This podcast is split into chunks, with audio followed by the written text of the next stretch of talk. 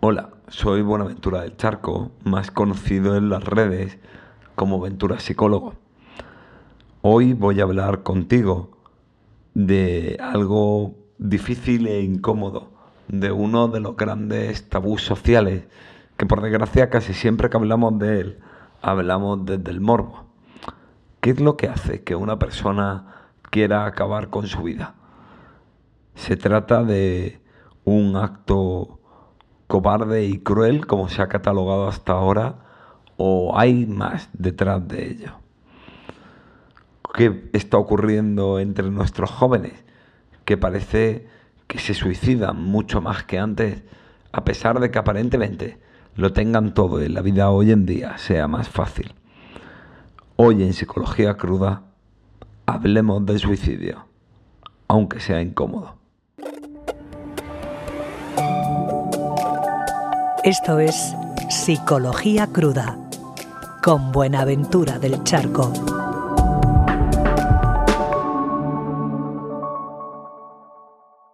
Bueno, el otro día se viralizó en internet la historia de, una chica que saltó el jueves 26 de noviembre en la Gran Vía de Madrid cuando se encendían las luces de Navidad. A las siete y media poco después del alumbrado, una ambulancia y varios coches eh, atravesaban la calle para poner un cordón y recoger los restos de una chica de solo 22 años.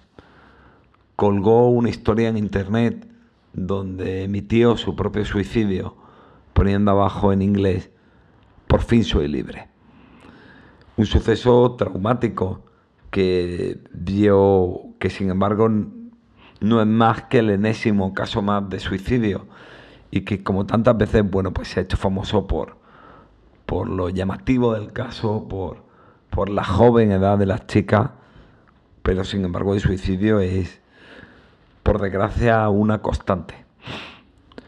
He dudado sobre si poner este caso o no, porque casi siempre que se habla del suicidio tengo la sensación de que hablamos más desde el morbo, que desde un intento de comprensión de un fenómeno complejo.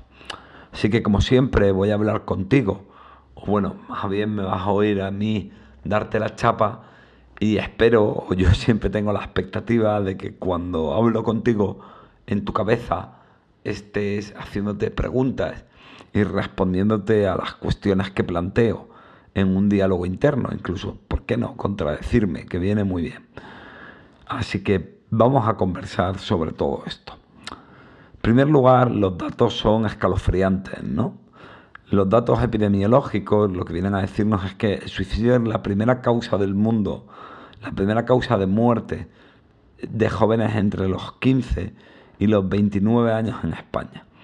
Esto también ocurre en la mayoría de países del mundo desarrollado quitando la hambruna y enfermedades por desgracia relativamente fáciles de erradicar en el tercer mundo, la, la mayor causa de muertes en el mundo civilizado es el suicidio. Un millón de personas se suicidan cada año. Sí, sí, has oído bien, un millón de personas. Cada dos horas y cuarto, un español se suicida. El 30% de los jóvenes tiene pensamientos suicidas. Las cifras, desde luego, son escalofriantes. Es decir, uno de cada tres chavales plantea o fantasea con el suicidio. Y esto es muy llamativo porque a pesar de, de estos datos enormes, el suicidio es un enorme tabú en España. Tanto que, como decía antes, casi no hablamos de ello o solo hablamos para informar en la crónica de sucesos desde el morbo de lo que ha ocurrido, pero ni siquiera hay grandes planes al respecto, ¿no? Es increíble como, por ejemplo, habiendo 234 muertos al año eh, por accidentes de tráfico o 47 muertos al año por violencia machista, se haya esa visibilidad tan enorme y haya ese enorme gasto público para intentar prevenirlos y sin embargo, habiendo 4.097 muertes por suicidio en el último año en España, sea un tema que apenas tiene presupuesto y del que apenas se le da visibilidad. Antes de que empiecen a salir los haters y a creer que estoy hablando o disminuyendo el problema de la violencia de género o de los accidentes de tráfico, no estoy haciendo para nada semejante gilipollez. Lo único que estoy diciendo es una comparativa de cómo hay otros problemas que generan menos muertes y reciben mucho menos atención. Y con esto tampoco estoy diciendo que un tipo de muerte sea más importante o moralmente relevante que otra.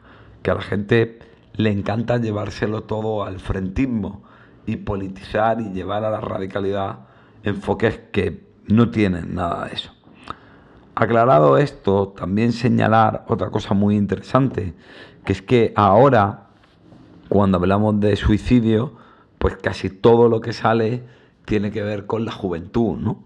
Haciendo una, siempre me gusta hacer ahí una pequeña revisión, de ver noticias para ver cómo los está encarando socialmente, de ver algunos datos ya más serios y científicos. Es muy llamativo como cuando uno mira los textos de, de actualidad, de noticias, se habla muchísimo de suicidio entre los jóvenes, pero sin embargo no se habla casi nada de suicidio de mayor, entre mayores.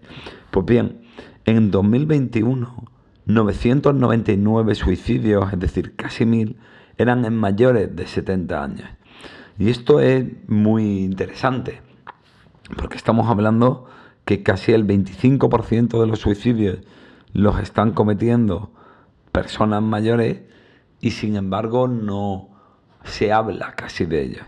Es muy llamativo cómo tenemos una sociedad en la que los ancianos prácticamente han desaparecido del espacio público y de la vida social, a pesar de que son un porcentaje muy grande de la población. De hecho, tenemos una pirámide poblacional invertida, ¿no? Y casi no hablamos de ella. Quiero dedicarles un, un tema a esto de los ancianos porque me sorprende cómo parecen no importarles a nadie y cómo están muy fuera de, los datos y de la, y de la intervención. También en, toda esta reflexión sobre, sobre los problemas, ¿no? bueno, estoy hablando de los ancianos, el suicidio, sociales, me estoy recordando de, una discusión que tuve cuando era estudiante de, de primero de psicología con, con la profesora, con la catedrática de, con, Francisca, la profesora de, psicología social, ¿no?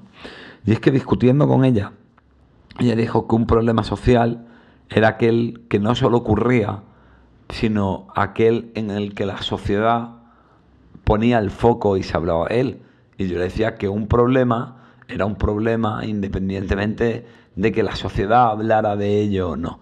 Y ella me decía que sí, pero para que adquiriera la condición de problema social, requería tener ese foco social, ¿no? Creo que esta discusión, en la que ahora entiendo su razonamiento y, le doy la razón, yo estaba ahí un poco cerrado o me costaba entenderlo, no sé si porque era joven o, por qué, pero refleja muy bien, o, creo que viene muy a cuento de, de, todo esto que estamos hablando hoy, ¿no? Si la sociedad no habla de un problema, ese problema por mucho que exista, no lo hace en términos sociales. De ahí la importancia de dar visibilidad y de hablar de todo esto. Bueno, continuemos con ello. Aparentemente eh, es llamativo cómo los jóvenes y los ancianos son los más afectados por el suicidio cuando parecen casi grupos antagónicos, ¿no? Parecen franjas diferentes. Sin embargo, ¿qué es lo que tienen en común los jóvenes y los ancianos? Pues básicamente la soledad. Y esto puede parecer extraño, pero cada vez más los ancianos y los jóvenes están más aislados.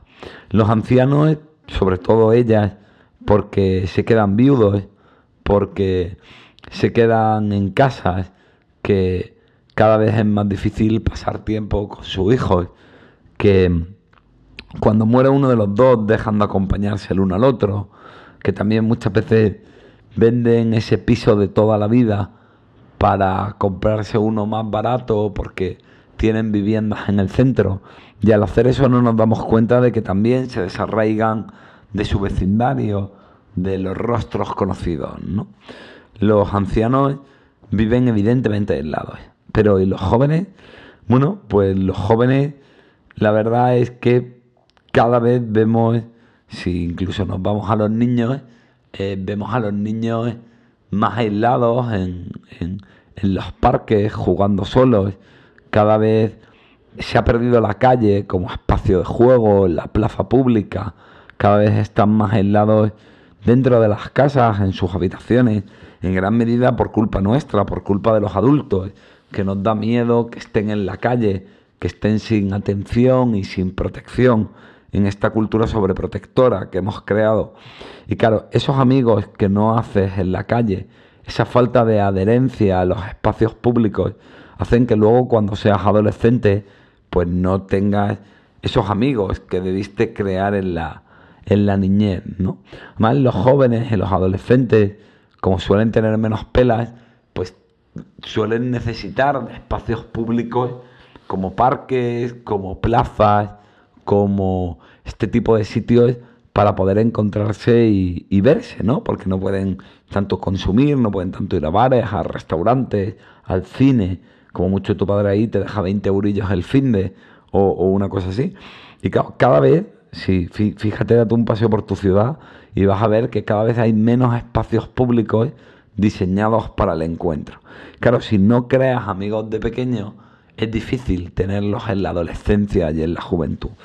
Entonces, paradójicamente, tenemos unos chavales que parece que están muy conectados a través de las redes sociales, pero que en el fondo pues no ocurre tanto.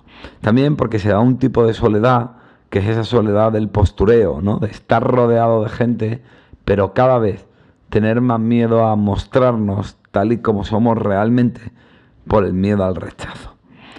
Así que, aunque no lo parezca, jóvenes y ancianos tienen ese elemento en común de la soledad.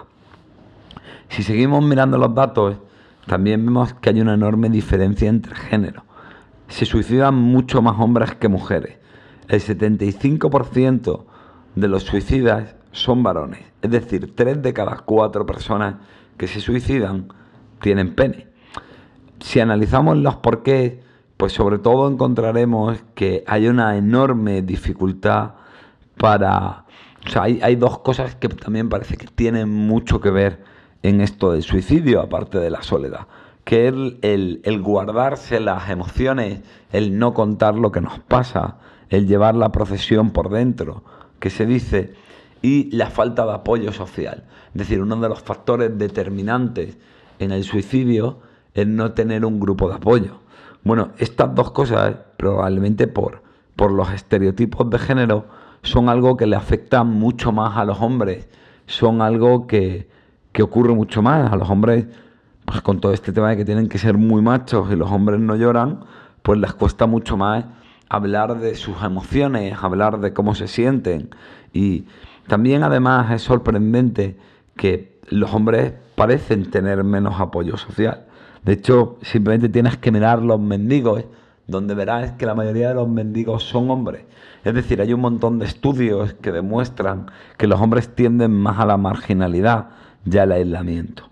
o, o, los alcohólicos, ¿no? Casi siempre vas a ver a un hombre solo en un bar, no vas a ver tanto a hombres y, y mujeres. Entonces, esto es una de las cosas que explica por qué el suicidio es un problema fundamentalmente de hombres y quizás porque rompe ese cliché del hombre como el sujeto fuerte, es uno de los motivos por los que creo que es uno de los tabús social tan grandes. También aquí, cuando hablamos de, de dar visibilidad a los problemas de los géneros, se habla, parece que hay como un agravio comparativo de qué género está peor que qué, bueno, pues llama la atención que un problema que acusa tanto a los hombres reciba tan poca atención. Y vuelvo a lo mismo, no creo que esto sea una cuestión de, de hombres o mujeres, creo que es una cuestión de tabú y de cosas a las que estamos acostumbrados. Pero creo que igual que es bueno dar visibilidad a unos problemas, también a otros. No porque sean hombre o mujer, sino simplemente porque las cifras de muertos son escalofriantes.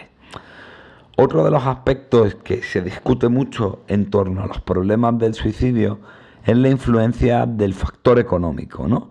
Si, hasta qué punto el dinero influye en el, en el suicidio. Pues bien, los datos son un sí pero no, por decirlo de alguna manera. ¿Por qué? Porque por un lado, pues bueno, dentro del mismo país, es decir, dentro de una misma sociedad, pues sí que parece que el dinero influye bastante. Me estuve, me estuve leyendo un estudio muy interesante que demuestra que hay una relación clara entre el número de casos de suicidio y el salario mínimo en Estados Unidos. Es decir, cuando subía el salario mínimo, disminuía el suicidio. Así que ahí parece que sí que hay una relación entre dinero y suicidio. Supongo que la marginalidad social y la exclusión a la que llevamos a la gente que fracasa en un país lleva mucho a esto que hablábamos de, la falta de red de apoyo social, de la soledad y de la dificultad para expresarse. Sin embargo, esto no ocurre si, si en vez de mirarlo dentro del país, comparamos países. Es decir, si comparamos los países ricos con los países pobres, vamos a ver que hay un montón de países ricos como Japón, como Corea, como los países escandinavos, en, Suecia, en, en, Noruega, en Finlandia, que a pesar de que son más ricos que países del Mediterráneo, luego tienen una tasa de suicidio mucho más elevada.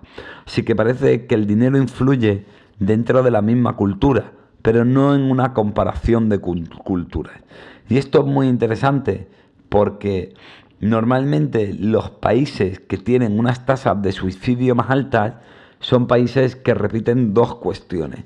Una de ellas es la soledad, son países, bueno, pues con una tendencia social mucho menos clara, en parte condicionados por el clima, en el que todo ocurre mucho más de puertas adentro y sobre todo mm, en el que hay menos encuentro, en el que hay menos cultura de bares, menos cultura de verse en la calle, menos cultura de hablar con tu vecino. Y luego además son países que se caracterizan de formas distintas por esta idea de que hay que proyectar una imagen de que todo va bien, ¿no? Hay que siempre fingir que todo está bien y son países con unos niveles de exigencia muy altos, ¿no?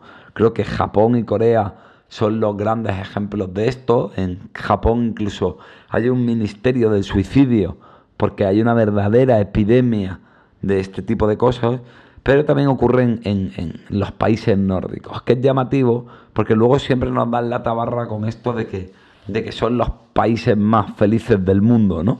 Y luego, sin embargo, vas a Islandia, que es uno de los países con mayor consumo de antidepresivos, a pesar de que cuando se preguntan, pues siempre dicen que son muy felices. Hay, otro día oía al filósofo David Vico, que, me encanta, hablando de que al parecer hay mucha presión en estos países para decir que todo va bien, porque son muy conscientes de que hay un gran desarrollo económico y un montón de ayudas sociales, y parece que es una especie como de traición nacional decir que estás jodido. En, las culturas asiáticas colectivistas también parece que hay una gran presión para fingir que todo va bien, porque si no estás poniendo en mal lugar a tu entorno o hay algo en ti que parece que no funciona como debería. Y con esto nos vamos a otro de los países, y es que si vemos esto, pues, pues fíjate, los factores parece que están claros, ¿no? Es decir, por un lado tenemos la soledad y la falta de vínculos, ¿no? Por otro lado, tenemos también el tema de, ser hombre o, o, mujer, ¿vale? Y esto nos lleva a este tema que yo machaco tanto, pero es que yo creo que es la base de, eh, o un factor decisivo en los problemas de salud mental que estamos viendo como sociedad, que es la autoexigencia y la sociedad exitocéntrica. Es decir, que todo gire en torno al éxito y que parezca que eso sea lo importante en la vida. ¿no? Todo esto que nos dicen de que para ser feliz hay que conseguir objetivos y que tu autoestima depende de tu éxito y de tu productividad y toda esta puta mierda deshumanizada. Es decir, que en los países que más foco hay en la exigencia, que más foco hay en el rendimiento, en ser tu mejor versión, en aparentar que todo va bien, en tener éxito, en proyectar una imagen deseable de cara al exterior, es donde hay mayores niveles de suicidio.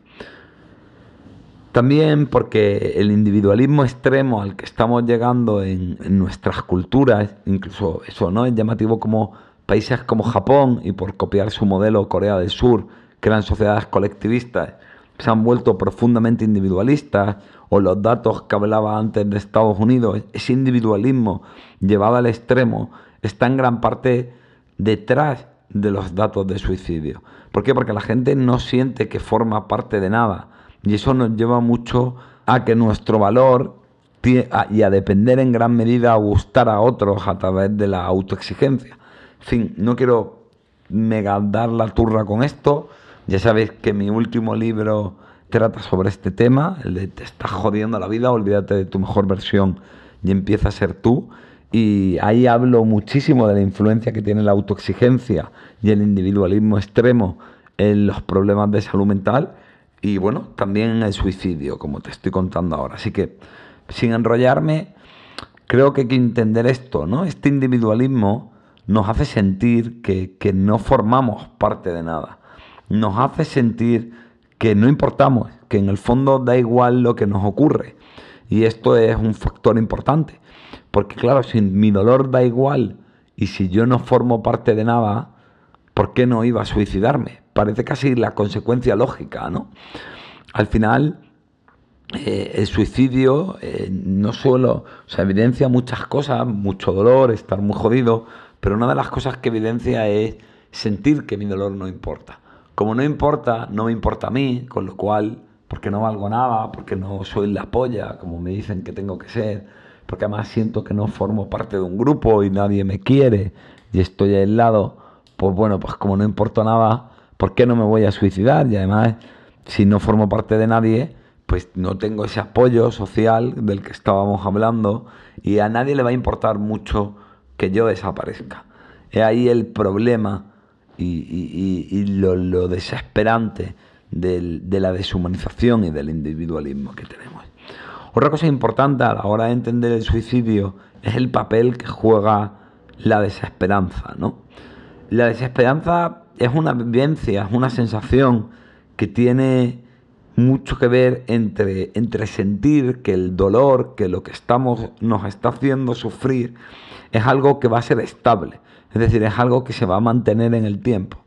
Es algo que no tiene solución, es algo que haga lo que yo haga, yo no voy a poder enfrentar y es algo que no podemos controlar. Esto explica mucho, bueno, porque también hay suicidios en gente que tiene una enfermedad mental grave, que no tiene cura o que tiene determinado tipo de vivencias.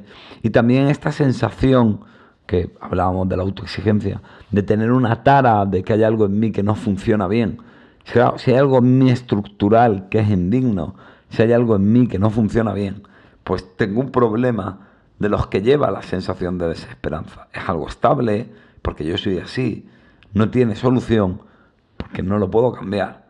Y desde luego no tengo control sobre ello. Entonces, eh, es muy importante cuando, cuando se trabaja con una persona que está coqueteando con el suicidio, ver cómo se percibe y cómo se cuenta a sí mismo y cómo enfoca sus problemas y intentar que no vea el problema como algo estable, como algo sobre lo que no tiene ningún tipo de control o como algo irresoluble. Aparte del tema del apoyo y del entorno y de, el valor social. Sobre la desesperanza es muy interesante todo lo que nos plantea el creador de la logoterapia, el filósofo Víctor Frankl. Y él dice que la desesperanza y la esperanza es como el gas, que por pequeño que sean, se expanden y ocupan todo el recipiente, ocupan toda una habitación. No importa tanto la realidad, sino que cuando conecto con una de esas sensaciones, esperanza o desesperanza, se expanden hasta ocupar todo el espacio. Y una cosa muy interesante y yo creo que muy aplicable al tema del, suicidio es la idea del logo, es la idea del sentido. Es decir, lo que diferencia entre el dolor y el sufrimiento es que el dolor tiene un sentido y el sufrimiento no lo tiene. Vuelvo a repetir la frase de Nietzsche de que el ser humano puede con cualquier cómo cuando tiene un buen porqué. Es decir, el ser humano tiene la capacidad de atravesar el dolor y de enfrentar el sufrimiento, de enfrentar la adversidad, cuando es capaz de darle un significado. Básicamente, y resumiéndolo mucho, la gente no está dispuesta a pasarlo mal porque sí, si no tiene puta lógica, si no vale para nada pasarlo mal. está dispuesta a pasarlo mal, cuando pasarlo mal es el medio o es la manera de ser coherente con algo que tiene sentido y significado para nosotros. Por eso una cosa muy importante cuando trabajamos con el suicidio es recalcar el sentido de la vida y el poder darle un porqué a aquello que estamos atravesando. Esta sociedad que ha perdido en gran medida o que parece haber perdido los valores o que o los valores no es que se hayan perdido, se han sustituido por otros, quizás más superficiales y deshumanizados, pues nos hacen más propensos a no encontrar un sentido aparte del éxito y que si no lo conseguimos, pues no tengamos nada a lo que aferrarnos para poder tener un porqué para atravesar el dolor. Algo importante a la hora de entender es que el suicidio no es tanto un deseo de acabar con la vida y no querer vivir, sino sobre todo es querer escapar del dolor. Y es que el suicidio es eso, un escape. Y en cierto modo mm, hay, hay que entender que cualquier, lo lógico cuando estoy sufriendo, lo lógico casi de, de cualquier organismo biológico es querer alejarse del dolor, es querer evitar aquello que nos está haciendo daño, ¿no? Entonces, cuando hablamos del suicidio se habla mucho de egoísmo o se habla mucho de ser una persona frágil y cobarde y en el fondo no es eso. El suicidio no habla de que una persona sea frágil o cobarde o egoísta. El suicidio de lo que habla es de la intensidad del sufrimiento. Es un sufrimiento tan enorme, tan sin significado, tan sin sentido, y que lo vivo tan desbordante y, tan imposible de cambiar que lo único que puedo hacer es escapar de él, es anhelar no sentir, porque ahora mismo lo único que estoy sintiendo es dolor.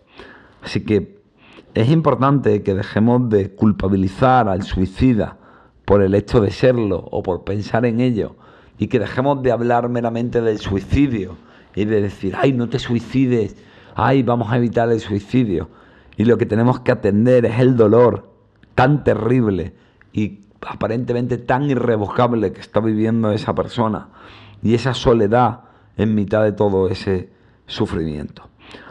Otra cosa que es muy importante entender es la diferencia entre la fantasía y la ideación suicida y el suicidio real. Es decir, eh, los pensamientos suicidas y las fantasías suicidas es algo que ha tenido prácticamente el 100% de, de la población. Luego hablaré de ello, pero casi todas las personas hemos fantaseado o hemos pensado qué pasaría si nos quitásemos de en medio. Y yo me, me incluyo el, primero, ¿vale? Eh, sin embargo, cuando intentamos evaluar el, el riesgo suicida en psicología, de un paciente, hay una cosa que se llama escala de medición del riesgo suicida, ¿vale? Entonces, hay una diferencia entre la fantasía y la ideación a la intencionalidad. Cuando hay una intencionalidad es cuando tenemos que realmente preocuparnos de verdad. Y eso no significa que la fantasía y la ideación no sea algo que no haya que tomarse en serio. Desde luego, siempre hay que tomárselo en serio, pero sí que es verdad que la tasa de conversión es muy baja, es decir, hay muchísima gente con pensamientos suicidas, pero muy poca gente que llega a llevarla a cabo. Y desde luego no hay que hacer esta gilipollez de decir que es una persona que está llamando la atención. Incluso si está llamando la atención, hostia, no te da que pensar que la única manera que siente en que se le va a atender y que se le va a escuchar es decirte que está fantaseando con el suicidio. Eso, más que convertirlo en algo inválido, más que desecharlo o criticarlo, lo que hay que hacer es considerarlo un indicador. ¿Cómo de jodida tiene que estar esta persona que cree que solo me van a hacer caso si hablo del suicidio o si tengo una tentativa suicida? ¿Vale? Entonces hay que entender y, y no ponernos histéricos cuando nos vemos a nosotros mismos fantaseando con el suicidio o a una persona de nuestro entorno y no es no darle importancia, es entender que tiene una tasa de conversión baja pero que ese pensamiento ya está indicando que hay un, malestar que siento que quiero escapar de él y que me veo solo y no puedo con ello. Habla de esa desesperanza. Pero cuando realmente tenemos, podemos decir que hay más posibilidades de que se lleve a cabo un acto tan terrible, es cuando la persona pasa de la fantasía y la ideación a la intencionalidad. Sobre todo la clave es si la persona lo, lo que tiene que encender todas las alertas es si la persona ya está preparándose para el suicidio, es decir, ya se está informando en serio sobre cómo suicidarse, o por ejemplo si está haciendo acopio de material, pues no sé, ha comprado una cuerda para ahorcarse, o está almacenando fármacos para, para tomarse una sobredosis de pastillas o de algún tipo de sustancia y morir, se ha informado sobre cómo tiene que hacerse cortes en las venas, ¿vale? Cuando hay esa parte ya como fría, como calculadora, porque la mayoría de la gente se cree que el suicidio es algo que haces en un arrebato y no, suele ser algo muy premeditado. Cuando la persona ya lo está pensando, ahí sí que hay una situación de extrema urgencia. Y vuelvo a lo mismo, la fantasía y la ideación, eh, no volvernos locos, no dejarnos llevar por la histeria, pero tampoco quitarle hierro, ¿no? Porque es un tema complejo y normalmente se dan mensajes desde un lado u, otro. Y hay que evaluarlo en, en, lo que es y sobre todo no hay que centrarse tanto en el suicidio, sino que hay que atender a la persona. También es importante diferenciar entre autolesiones y suicidio.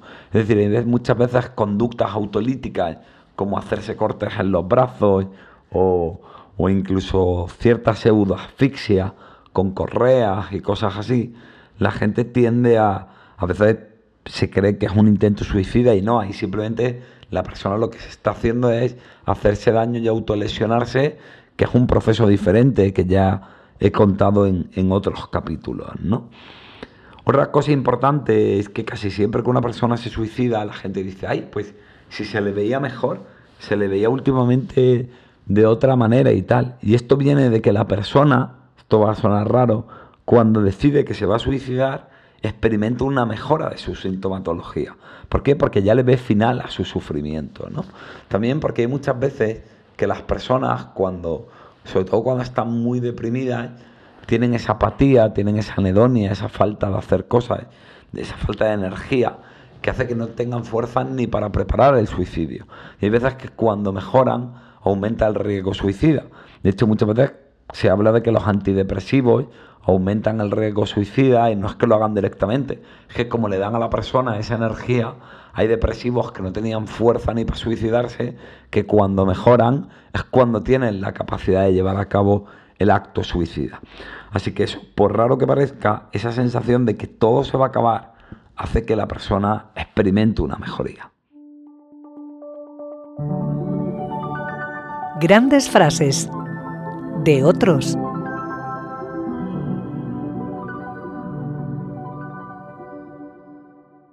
El único problema filosófico verdaderamente serio es el suicidio.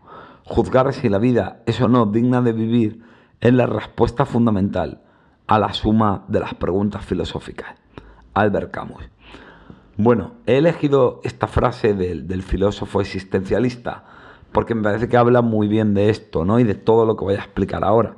Lo importante del suicidio no es el suicidio en sí, sino que el suicidio es una consecuencia de, una vida difícil. ¿no?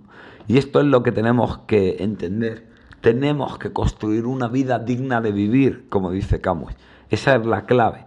No impedir el suicidio, sino tener una vida digna de vivir. Decirte, por cierto, que he elegido esta frase, pero que buscando frases para analizar el tema del suicidio, pues he encontrado un montón de frases de mierda terriblemente juzgadores. Por ejemplo, dice Goethe que el suicidio solo debe mirarse como una debilidad del hombre, porque indudablemente es más fácil morir que soportar sin tregua una vida llena de amargura.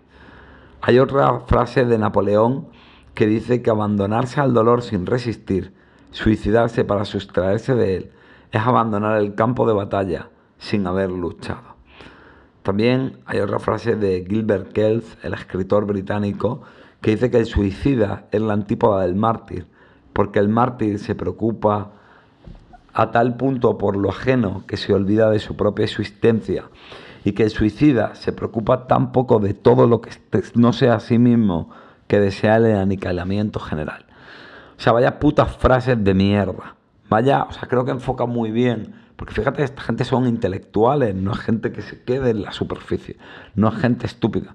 Pero enfoca muy bien el prejuicio y, el, y, la visión tan culpabilizadora que hay del suicidio y tan reduccionista.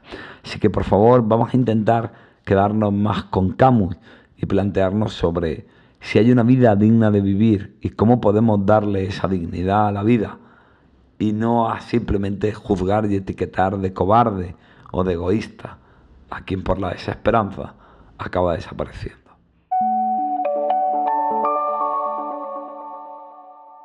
Bueno, ¿cómo enfrentamos el suicidio? ¿Cómo es algo que podamos abordar? Bueno, pues en primer lugar, eh, creo que la clave es el tema de la desesperanza, es decir, cómo podemos darle sentido al, dolor, al, a lo aciago, a la adversidad, para que encontrar ese, ese porqué que nos haga enfrentar el cómo tan terrible. Allí es importante no decirle a la gente cuál es el sentido de vida que tiene que tener o no, si estás pensando en esto, bueno, pues decirte que, que no es tanto buscar un, un sentido y que alguien te lo dé, sino plantearte tú cuál es el sentido que tiene la vida para ti y buscar esas experiencias, esas cosas que has vivido por pequeñas o estúpidas que les parezcan a los demás, que hacen que para ti tenga sentido enfrentar la adversidad. También decirte que, si estás planteándote todo esto, no estás solo. Hay un montón de grupos de ayuda, de teléfonos, como el teléfono de la esperanza, de hablar con tu, con tu médico de cabecera, hablar con el cura de tu barrio, habla con el trabajador social, habla con un amigo, habla con quien sea. Te aseguro que hablando de lo que te pasa, sentirás cierto alivio y empezarás a salir de esa sensación de que a nadie le importa lo que te ocurre y de que no merece mucho la pena.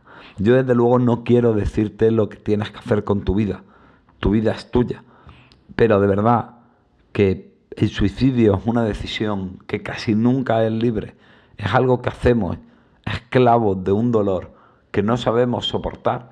Y es ese dolor, ese miedo al dolor y al sufrimiento, eso que nos está quebrando, lo que decide sobre nosotros quiero que seas libre y intenta pedir ayuda, intenta contar lo que te pasa y puede que ahí puedas encontrar una esperanza, puedas encontrar una calidez, puedas encontrar una escucha. Y aunque parezca que solo es hablar, hay veces que hablando el sufrimiento se hace más llevadero porque nos sentimos acompañados y importantes, que es de lo que más necesita el ser humano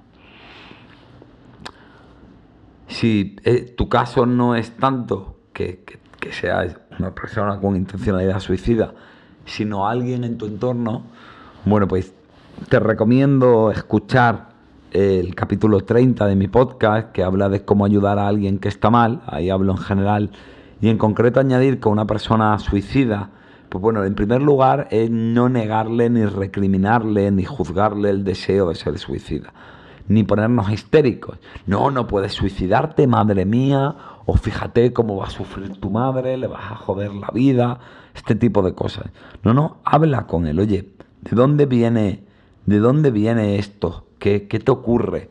Eh, intentar empatizar. Oye, pues entiendo que tienes que estar realmente jodido, entiendo que, joder, es normal que haya una parte de ti que quiera, que quiera escapar del, del dolor. Eh, no, no, no animarle, pero sí decirle que, que, que, tiene sentido, que lo, que lo entendemos, que, y sobre todo que nos hable de, las razones que le llevan a esto, ¿vale?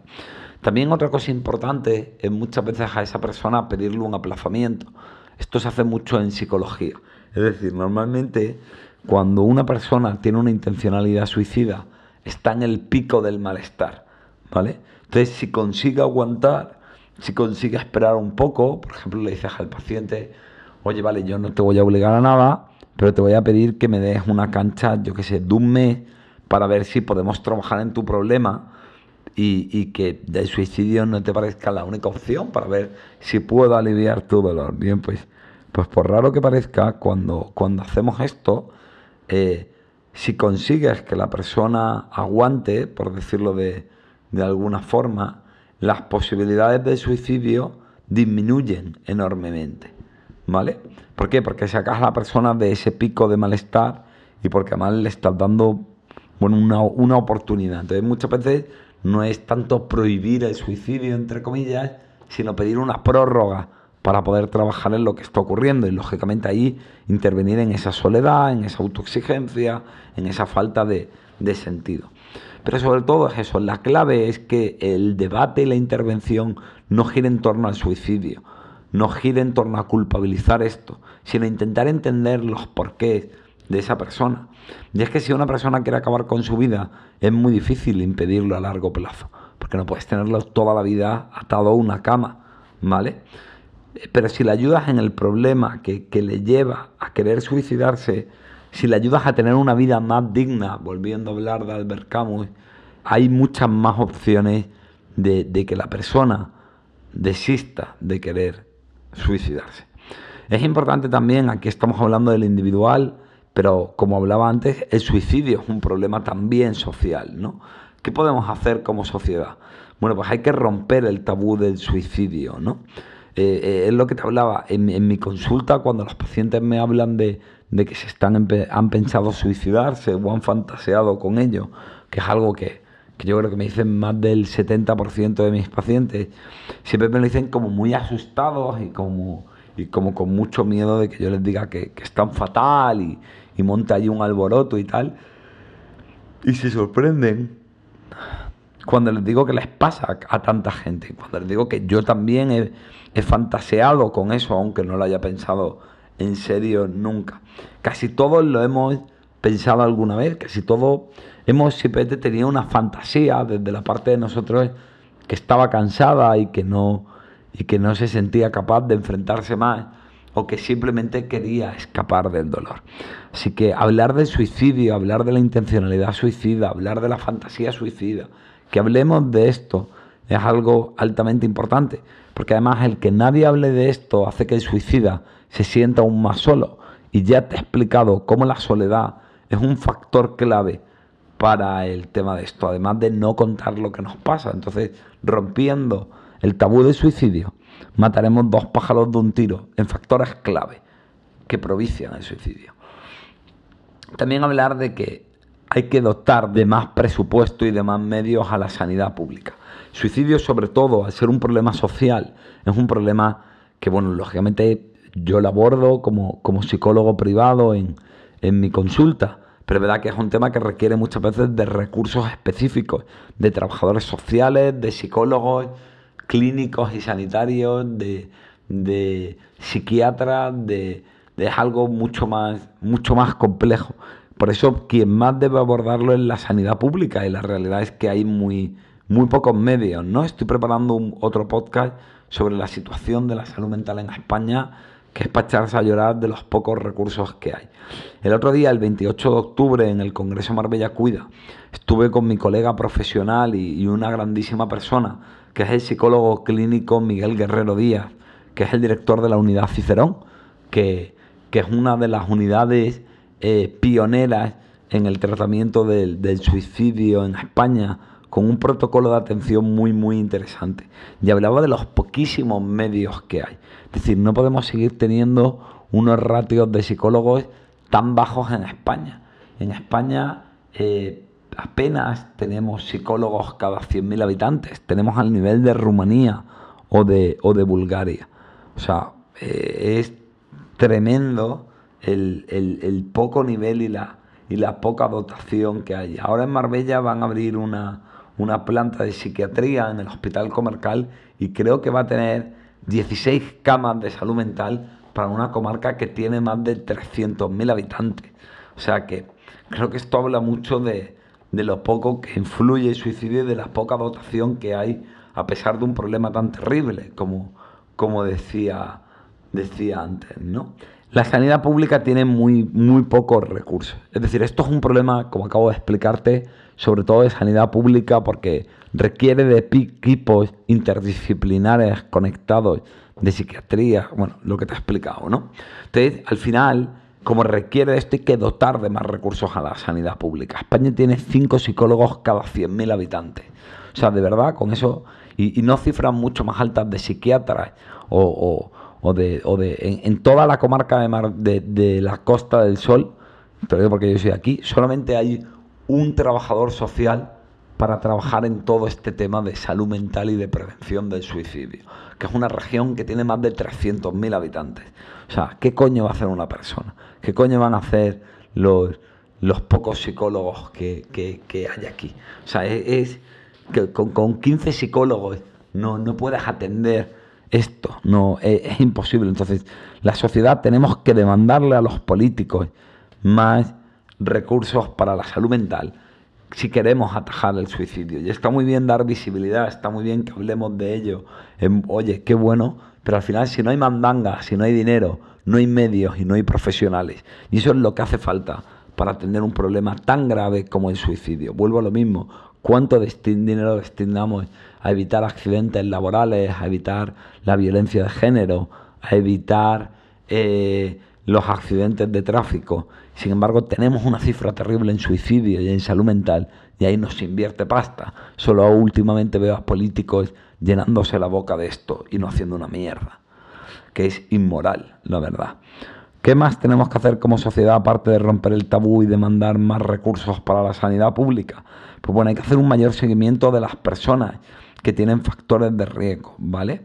Eh, las personas que tienen una, enfermedad mental grave, decir, pues el, olvido al que están los esquizofrénicos, los bipolares, gente que tienen eh, depresiones endógenas muy jodidas. Es decir, hay, que estar más pendientes de esas personas y tiene que haber más asociaciones, tiene que haber más, más recursos para ellos. Si en tu familia hay este tipo de personas, o si eres una persona afectada por este tipo de problemas, ve regularmente a tus citas, a a la supervisión. Cuando te sientas mal, no dudes en, llamar. Las consultas ambulatorias son de extrema importancia, de verdad. También, sobre todo, y, vuelvo a lo mismo, eh, tenemos que hacer que la vida merezca ser vivida. ¿Y eso cómo lo hacemos a nivel social? Bueno, pues saliendo del individualismo. Hay que entender que el suicidio, y en gran medida todo lo que tiene que ver con la salud mental, no es siempre un problema individual. Esto intento hacerlo con el podcast. Hay que cambiar el kit, el, enfoque, porque por desgracia la industria de la autoayuda y la psicología actual en su reduccionismo lo convierten todo en algo individual y en que todo es cuestión de, herramientas, ¿no? Estos problemas no son individuales o no son solo de las familias que tienen la desgracia que esto les ocurre, sino que son un problema eh, social y hay que entender los factores sociales que nos lleva a ello, aunque sí, también hay factores individuales, por supuesto. que el árbol no nos impida ver el bosque y que el bosque no nos impida ver el árbol. Fíjate que básicamente eh, todo lo que está detrás del suicidio es también lo que está detrás de, de grandes problemas de salud mental como la depresión, como la ansiedad, como como cuadros obsesivos, como los trastornos de conducta alimentaria, y es todo lo que yo critico en mi último libro, ¿no? La soledad, la, falta de estabilidad económica y social, la tristofobia, que hace que no hablemos de lo que nos ocurre y que fingemos que todo está bien, esa falta de, de esa realidad líquida, esa falta de estabilidad que dice el filósofo Bauman, donde ya no hay límites muy claros ni estables de nada, donde ya no tenemos grandes referente, esa profunda deshumanización que tenemos en la que el valor del individuo ya depende de, si mola o no mola, de los likes en internet, de, su productividad, que nos lleva a toda esa autoexigencia continua con nosotros mismos, a ese no atrevernos a hablar cuando nuestro corazón grita y llora y fingimos que todo va bien.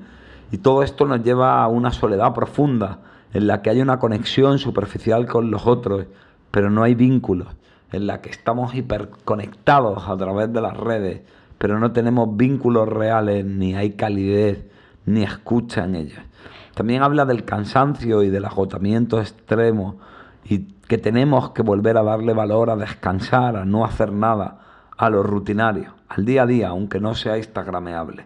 También hay que recuperar lo comunitario, el arraigo, el sentimiento de pertenencia a un barrio, a un pueblo, a una identidad, a un...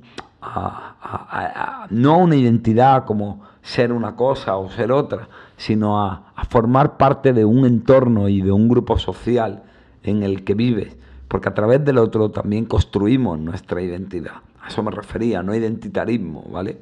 Tenemos que recuperar el sentido y los valores de la vida, más allá del consumo y del hedonismo, más allá del placer inmediato, porque ahí hay un vacío grande y en cuanto se acaba el placer y empieza el dolor, lo lógico es quitarme de en medio. Tenemos que dejar de instrumentalizar a las personas y utilizarlas, llamándolas esas etiquetas ridículas de personas tóxicas o vitaminas o todo tipo de esto. Rehumanizar la sociedad es urgente. Si me estás escuchando y estás jodido y estás pensando en quitarte de en medio y quizás has oído este podcast buscando una ayuda desesperada, siento no poder darte un abrazo, que es lo que más me gustaría. Sé que duele y sé que la soledad y la sensación de que no le importa a nadie es jodidamente terrible. No te voy a decir lo que tienes que hacer con tu vida. No te voy a decir que eres malo o egoísta si quieres terminar con el dolor y con el sufrimiento. Lo entiendo. Como te decía antes, lo que más me preocupa es que este acto que estás pensando no lo hagas libremente. Habla de esto, pide ayuda, ve al ambulatorio, ve urgencias, cuéntaselo a un médico, cuéntaselo a un cura, cuéntaselo a un trabajador social, pide cita con un psicólogo, cuéntaselo a quien sea. Te aseguro que si te sientes acompañado, te aseguro que si exteriorizas lo que te ocurre, sentirás que tu vida tiene un poquito más de sentido. Y hay gente que puede ayudarte a encontrar una esperanza a encontrar un motivo para seguir caminando. Un abrazo fuerte y espero que mis palabras te lleguen. Y deseo a todo el mundo buena suerte, porque todos de una forma u otra estamos jodidos y todos lo necesitemos. Hablemos más de lo que nos pasa.